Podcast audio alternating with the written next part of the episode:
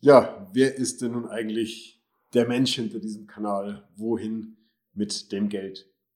Ich bin Markus Marquardt, ich bin 1973 geboren, bin aufgewachsen in einer typisch deutschen Akademikerfamilie.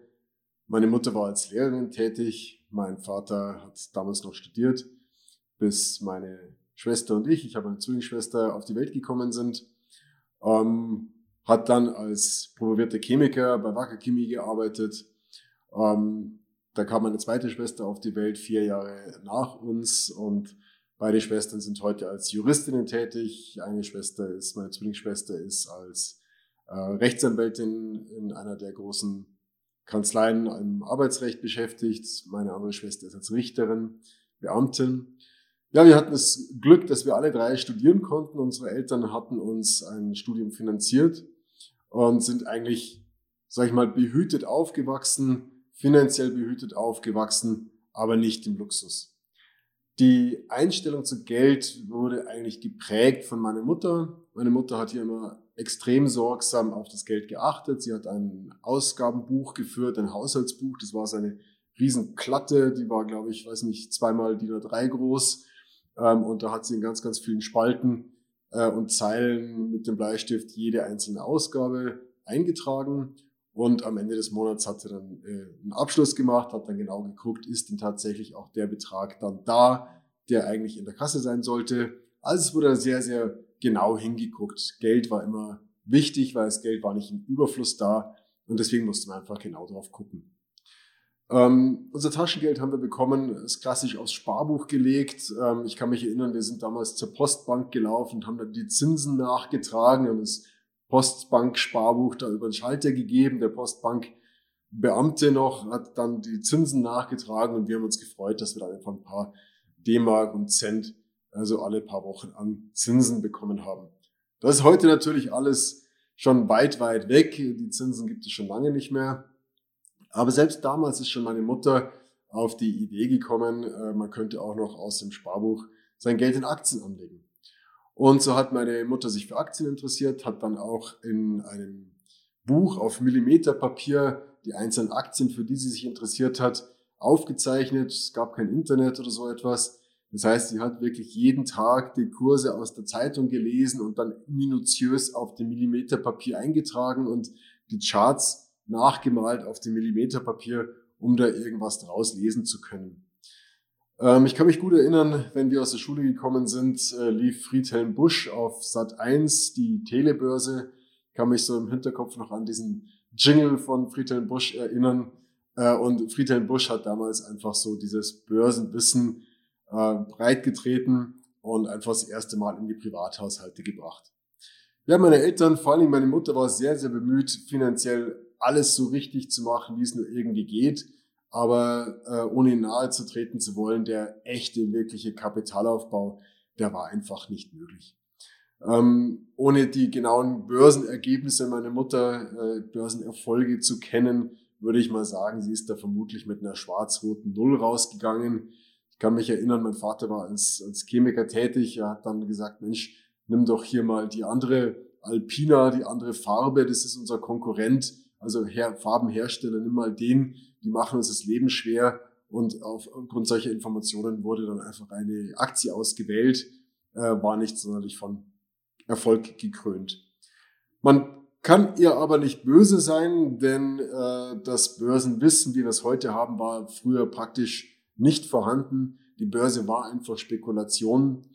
Ähm, in den frühen 80ern oder späten 80ern, frühen 90er Jahren war einfach die Finanzwissenschaft auch in den USA noch in den Kinderschulen äh, in Deutschland so gut wie gar nicht angekommen. Äh, von daher dieses Börsenwissen, diese echt, das echte Verständnis für die Finanzmärkte war damals einfach nicht gegeben. Nach meinem Abitur habe ich dann eine Ausbildung zum Steuerfachangestellten in einer Steuerkanzlei gemacht und hatte mir zum Ziel gesetzt, Steuerberater zu werden. Habe dann an der Fachhochschule Betriebswirtschaft studiert, äh, bewusst den Bank Bankenschwerpunkt genommen, also nicht den Steuerschwerpunkt, sondern den Bankenschwerpunkt, weil ich gesagt habe, das Steuerfach, das lernt der Steuerberater sowieso on the job. Das heißt, es ist wichtig für jemanden, der ganzheitlich beraten möchte, dass er auch von dem Kapitalanlagethema einfach eine gewisse Ahnung hat, auch als Steuerberater. So habe ich dann den Bankenschwerpunkt gewählt und ähm, am Ende des Studiums bin ich dann äh, aber nicht als Steuerberater tätig geworden, obwohl eigentlich die Weichen schon danach gestellt waren. Meine Freundin damals wollte Steuerberater werden. Äh, ihr Vater hatte schon eigentlich die Steuerkanzlei für uns ausgesucht. Aber ich habe da gesagt, nein, äh, ich mache ganz was anderes und bin dann bei einem großen, damals preisgekrönten Finanzdienstleister gelandet war fünfmal, das, äh, fünfmal hintereinander Aktiengesellschaft des Jahres im Manager-Magazin, das war MLP, äh, und habe dort einfach meinen Berufsstart in der Finanzberatung gemacht. Habe dort dann auch nach zwei Jahren eine Geschäftsstelle gegründet, hatte dann acht Mitarbeiter, bis ich nach sechs Jahren gesagt habe, nein, äh, die Beratung, die hier stattfindet, die ist nicht mehr das, was ich machen möchte. Es ist mehr Vertrieb und weniger Beratung. Wir waren sehr, sehr stark konzentriert eigentlich bis reduziert auf das Thema Lebensversicherung. Das wollte ich dann nicht mehr. Ich wollte ganzheitlicher beraten, wollte anspruchsvolles Klientel beraten und habe dann meine Geschäftsstelle, meine Mitarbeiter zurückgelassen, habe gekündigt und bin zu einem kleineren mittelständischen Finanzdienstleistungsunternehmen gegangen. Wir hatten uns Financial Planning auf die Visitenkarte geschrieben und ähm, hatten ein deutlich breiteres Produktspektrum, als es eigentlich vorher der Fall war. Ähm, aber auch da hat sich dann eigentlich nach einer gewissen Zeit rauskristallisiert, dass dieses Financial Planning eigentlich mehr ein, sag mal, besserer Finanzvertrieb war. Wir hatten breitere Produkte, aber letzten Endes wurde man auch gemessen an dem Erfolg oder der Erfolg wurde an dem gemessen, wie viele Produkte man eben verkauft hat. Und je mehr ich da reingucken konnte, je mehr Erfahrung ich hatte, habe ich auch festgestellt, dass das Produktmanagement doch auch so ein relativ großes Auge auf die Margen der einzelnen Produkte gelegt hat, sodass dann also auch einfach auf die Empfehlungslisten Produkte kamen, Finanzprodukte, wo die Margen für uns halt einfach höher waren. Ähm, die Transparenz damals war aber noch lange nicht so, wie sie heute ist. Ähm, es war alles noch nicht so geregelt, wie es heute war. Ähm, aber ja, es war einfach, wir hatten uns Financial Planning auf die Visitenkarten geschrieben und mehr oder weniger Finanzvertrieb gemacht. Nachdem dann die Finanzkrise die komplette Branche komplett auf den Kopf gestellt hat, das heißt, man wurde wirklich genommen als Finanzberater, einmal auf den Kopf gedreht und wusste nicht mehr, wo oben und unten ist. Wir wussten nicht mehr, was passiert eigentlich 2008, 2009? Wird es den Euro weitergeben? Wird es Banken weitergeben? Äh, wie, wie, geht, wie geht es grundsätzlich weiter, wie kann man beraten in dieser massiven Finanzkrise, war für mich persönlich eine ganz, ganz, ganz äh, starke, ja, wie soll ich sagen, eine, eine Existenzkrise. Ich wusste nicht mehr, will ich in diesem Job weiter tätig sein? Kunden haben Geld verloren, obwohl ich so gut wie möglich uns nach bestem Wissen und Gewissen beraten habe. Und das wollte ich einfach nicht. Und dann habe ich lange, lange überlegt. Ein, zwei Jahre hat es tatsächlich gedauert, bis dann auch die Krise vorbei war und habe anschließend nach der Krise überlegt, ich muss irgendwas ändern und habe mir genau angeguckt, was wäre denn eigentlich passiert, wenn ich all das, was ich ursprünglich mal im Studium gelernt hatte, sprich die finanzwissenschaftlichen Erkenntnisse in der Praxis angewendet hätte. Was wäre dann passiert? Und habe festgestellt, dass jeder einzelne Kunde mit diesen Kenntnissen völlig problemlos durch die Krise durchgekommen wäre. Und dann habe ich gesagt, okay, ich muss zwei Dinge ändern. Erstens, ich muss das Provisionsmodell über den, über den Haufen werfen. Das heißt, ich darf nicht mehr auf Provisionsbasis beraten, weil Provisionen bringen immer Interessenskonflikte mit sich. Äh, und zweitens, ich muss aus jedem Finanzvertrieb raus. Das heißt, ich brauche das eigene Unternehmen. Ich muss unabhängig von anderen Vorständen, äh, Produktmanagements und so weiter arbeiten können. Ich muss meine eigene Firma haben, um meine eigenen Ideen und Konzepte durchsetzen zu können.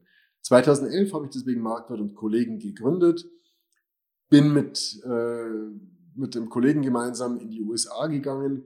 Wir haben uns dort genau angeguckt, wie machen denn dort in den USA eigentlich äh, die Unternehmen die Beratung, die relativ nah an der Finanzwissenschaft sind, haben dort ein Coaching gebucht, haben äh, Praktika gemacht, äh, erfahrenen, sehr, sehr großen Vermögensverwaltern über die Schulter geschaut und haben dann dieses Wissen nach Deutschland gebracht. Wir waren da vor zehn Jahren tatsächlich ziemliche Pioniere, was diese Art der Beratung angeht und haben dann komplett sämtliche Provisionen über Bord, über Bord geworfen, ausschließlich auf Honorarbasis gearbeitet und die Basis für die Beratungskonzepte war die Finanzwissenschaft.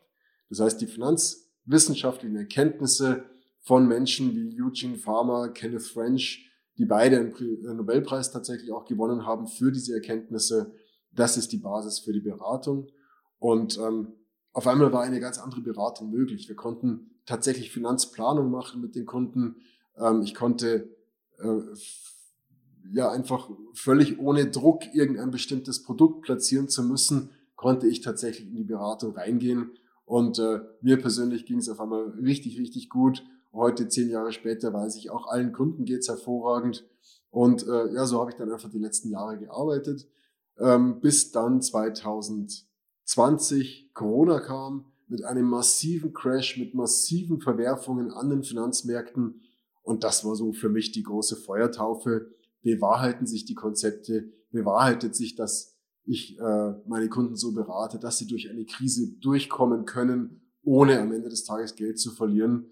Ähm, und ich kann sagen, ich konnte diese Krise ganz anders erleben als die Krisen, die ich vorher schon erlebt hatte, nämlich die Finanzkrise und die Dotcom-Krise, weil ich einfach genau wusste, aufgrund der finanzwissenschaftlichen Erkenntnisse, wie solche Krisen üblicherweise ablaufen. Die letzten acht Krisen in den letzten 100 Jahren sind alle gleich abgelaufen hatten zwar unterschiedliche Auslöser, aber die Muster, wie sie sich dann die Finanzmärkte entwickelt haben, die waren eigentlich immer die gleichen. Und so konnte ich mit sehr, sehr viel Zuversicht auch 2020 meine Kunden an die Hand nehmen und durch diese Krise durchleiten. Und heute, gute eineinhalb Jahre später, sehe ich einfach, dass die Kunden nicht nur kein Geld verloren haben, sondern sehr, sehr attraktive Renditen erzielt haben. Das wäre mit dem Wissen, was ich vor 2020 10, 2011 hatte, nicht möglich gewesen. Hätte ich damals, also letztes Jahr genauso beraten wie damals, hätten auch wieder Kunden Geld verloren.